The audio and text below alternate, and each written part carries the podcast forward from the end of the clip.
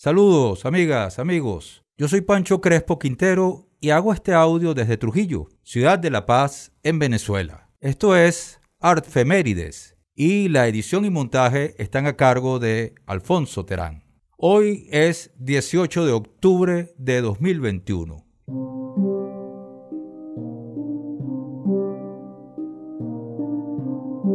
¿Quiere el hombre dominar a la bestia insiste con saña en esa empresa.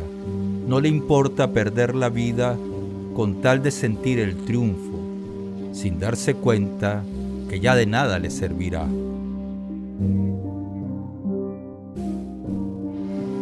Los rabinos dicen que el leviatán está destinado a ser la comida del Mesías, y para el profeta Isaías simboliza la muerte final de los no redimidos. Leviatán designa lo colosal y monstruoso. Es emblema de la maldad y síntesis de todos los vicios y pecados. El leviatán puede ser un cocodrilo o un dragón, aunque la idea más extendida nos lo muestra como un pez enorme, fabuloso, que lleva sobre sí la mole de las aguas, suponiendo algunos que representaba entonces al rey de los animales marinos. Leviatán es una ballena. Leviatán es una ballena blanca. Leviatán es Moby Dick.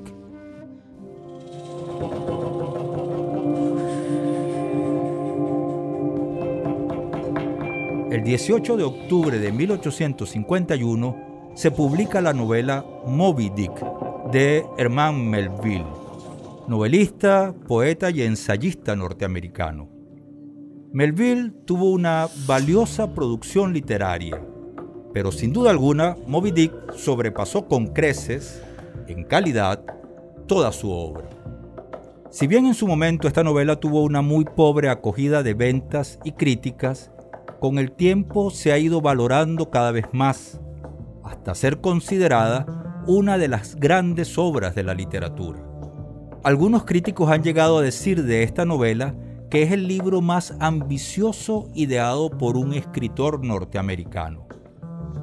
Narra Moby Dick la obsesiva y autodestructiva persecución de un gran cachalote blanco por el barco ballenero Pequod, al mando del capitán Ahab.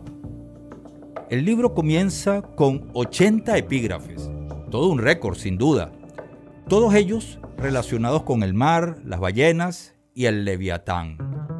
Hay detalladas descripciones preciosistas de la caza de ballenas en el siglo XIX, así como de la vida marinera.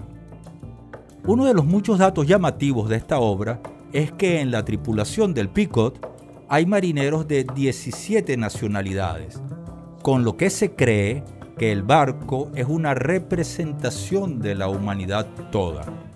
Además, los nombres de casi todos los tripulantes tienen alusiones bíblicas. Moby Dick es la representación de la lucha entre el bien y el mal, entre la razón y la locura, el sempiterno enfrentamiento entre las energías primarias del hombre. Y es además la representación de cómo un líder desquiciado por sus particulares perturbaciones puede llevarse a sí mismo y a sus seguidores a la aniquilación. Pensando en Moby Dick, la novela de Melville, no puedo sino recordar, en un acercamiento muy personal, algunas expresiones, por así llamarlas, similares. Por ejemplo, la novela de Ernest Hemingway, El viejo y el mar, en el que un anciano pescador pasa tres días peleando o pescando a un enorme pez vela. No olvidemos que la referencia bíblica a Jonás nos dice que pasó tres días dentro de una ballena. También recuerdo La vida de Pi, novela del canadiense Jean Martel, llevada al cine por el director chino Ang Lee, que cuenta la estadía como náufrago en un pequeño bote de Pi Patel, acompañado de un tigre de bengala gigantesco. Y por último, Peter Pan, del escocés James Matthew Barry, en el que un gigantesco cocodrilo es el terror y la obsesión del capitán Garfio. El 18 de octubre de 1926 nace en Uracoa, Estado Monagas, Venezuela, el artista visual Mateo Manaure. Considerado uno de los artistas modernos más importantes del país, Mateo Manaure recibió el Premio Nacional de Artes Plásticas en 1947. Aunque sus más resaltantes trabajos están dentro del abstraccionismo y la geometría, también tiene una importante producción dentro de la figuración. Durante las décadas del 50 y 60 tuvo una prolífica producción como diagramador, ilustrador y diseñador gráfico en afiches, revistas y libros de reconocidos escritores. Participó primero como muralista aportando hasta 26 obras y luego como supervisor en el trascendental proyecto del arquitecto Carlos Raúl Villanueva, Síntesis de las Artes, de la ciudad universitaria de Caracas. De Mateo Manaure es el mural Uracoa, considerado el mural vitrio más extenso del mundo, que se encuentra en la fosa de la Avenida Libertador en Caracas. Del uso del color dirá Mateo Manaure. El color es para mí el elemento lírico por esencia y sentimiento, donde la vibración coloreada es principio pendular de la vida.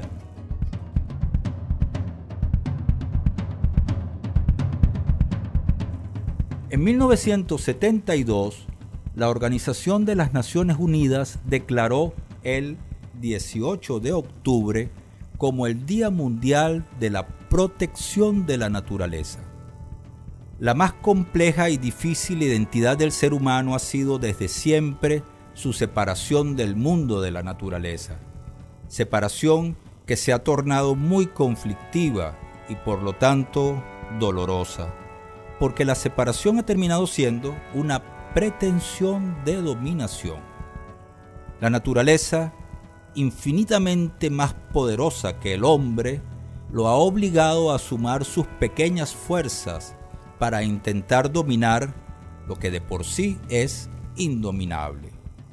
Hasta ahora pareciera estar ganando el hombre, pero es un triunfo muy extraño, porque enseguecido como está, lo está conduciendo paradójicamente a su extinción. No es fuera de nosotros donde está el leviatán, sino dentro de nosotros, y solo podremos vencerlo cuando al contrario de separarnos, seamos uno con la naturaleza. Por eso repito a Nicolás Guillén, ¿de qué callada manera se me adentra usted sonriendo como si fuera la primavera, yo muriendo? ¿Y de qué modo sutil me derramó en la camisa todas las flores de abril? ¿Quién le dijo que yo era risa siempre? nunca llanto, como si fuera la primavera, no soy tanto. En cambio, que espiritual que usted me brinde una rosa de su rosal principal.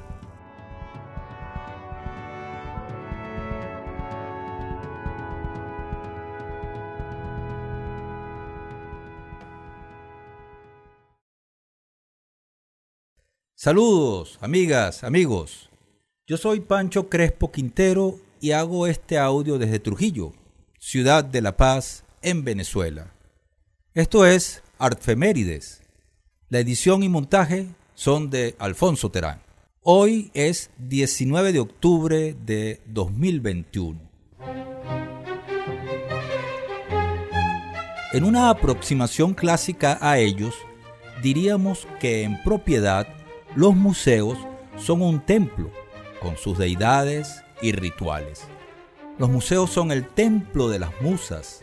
En ellos ellas cantan, danzan, declaman, actúan, hacen música y nosotros los mortales las admiramos, veneramos y acompañamos. Si los castillos y las catedrales fueron las instituciones símbolos de la Edad Media y los palacios del Renacimiento, los museos lo fueron del siglo XX y perviven como tal.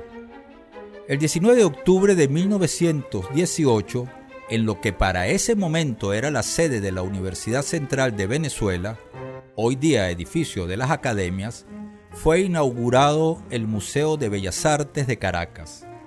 En toda la historia del país, la institución museística más importante. Fue originalmente creado por decreto un año antes, el 24 de julio. En ese lugar funcionó hasta 1938, cuando fue inaugurado el edificio construido para albergarlo en el Parque Los Caobos, hermoso y absolutamente acogedor espacio diseñado por el arquitecto Carlos Raúl Villanueva. Ahí permanecerá hasta 1976 cuando se le traslada a una ampliación que se hace a la edificación y se deja esta a lo que será la Galería de Arte Nacional. Entre 1949 y 1969 fue la sede del Salón Anual de Arte Venezolano, donde se escribió la historia del arte moderno nacional. Al ser un organismo estatal, el Museo de Bellas Artes pasó a ser la institución específicamente consagrada a la actividad artística dentro de la política cultural del Estado, cuando en Venezuela el Estado tenía una política cultural. Han sido muchas las generaciones de venezolanos que formamos nuestro gusto por el arte en los espacios del Museo de Bellas Artes de Caracas.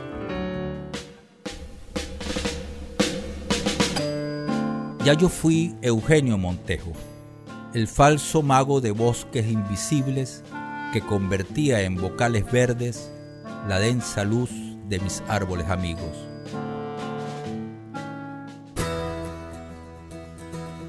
El 19 de octubre de 1938 nace en Caracas Eugenio Hernández Álvarez, admirado por todos como Eugenio Montejo, uno de los más frondosos árboles de la poesía venezolana. Tomo las palabras de Aníbal Rodríguez Silva en la presentación que hace de su libro Orfeo Revisitado, en el que recopila ensayos sobre Montejo.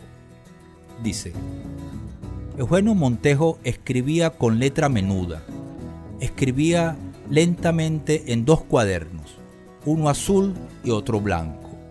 En el cuaderno azul intentaba captar el horizonte marino del Caribe, nuestra frontera más lejana. Un astro rey guiaba su escritura con lentos sorbos de café. En el cuaderno blanco intentaba anotar la luz solar que transfiguraba en el sueño y le permitía soñar con la nieve ausente del trópico. La nostalgia de lo que no se posee se busca incansablemente.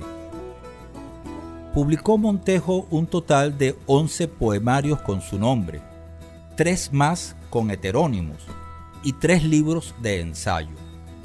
En el año 2004 recibió el Premio Internacional de Poesía y Ensayo Octavio Paz. De sí mismo diría, a menudo me gana la tentación de orquestar las acciones y los hechos que me afectan como si fueran notas de una partitura. Estas palabras del poeta nos dicen algunos elementos que son espíritu y columna de su obra. Lo melodioso de su poesía, el sentido de armonía que en ella hay y la enorme emoción que siempre despiertan sus textos. Dijo Eugenio Montejo, la poesía es la última religión que nos queda. Entonces yo me permito alzar una plegaria y decir, con la voz del poeta, algunas de nuestras palabras son fuertes, francas, amarillas, otras redondas, lisas, de madera. Detrás de todas queda el Atlántico. Algunas de nuestras palabras son barcos cargados de especies, vienen o van según el viento y el eco de las paredes. Otras tienen sombras de plátano. Así se nos pasa la vida y conversamos, dejando que la lengua vaya y vuelva. Detrás de todas queda el Atlántico.